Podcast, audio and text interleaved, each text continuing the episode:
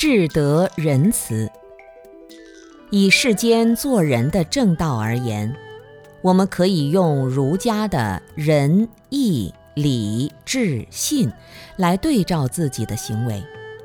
以仁慈为例，有智德就必须有仁慈。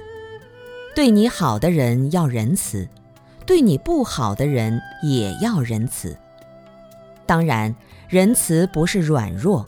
更不是盲目的受苦、受累、受委屈。真正的仁慈一定是利益众生的行为。如果纯粹是为了利益众生，骂他一句、吼他一句，也是一种仁慈。这就像父母对待子女一样，骂子女也是为了他们好。父母的内心舍不得子女受苦，才会表现出很凶的样子。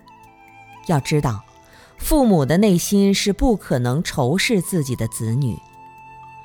怀抱仁慈的心，我们对于众生不可能有仇恨，也不可能真正生气。有的居士问我：“师傅啊，你不回答我，你是不是生气了？”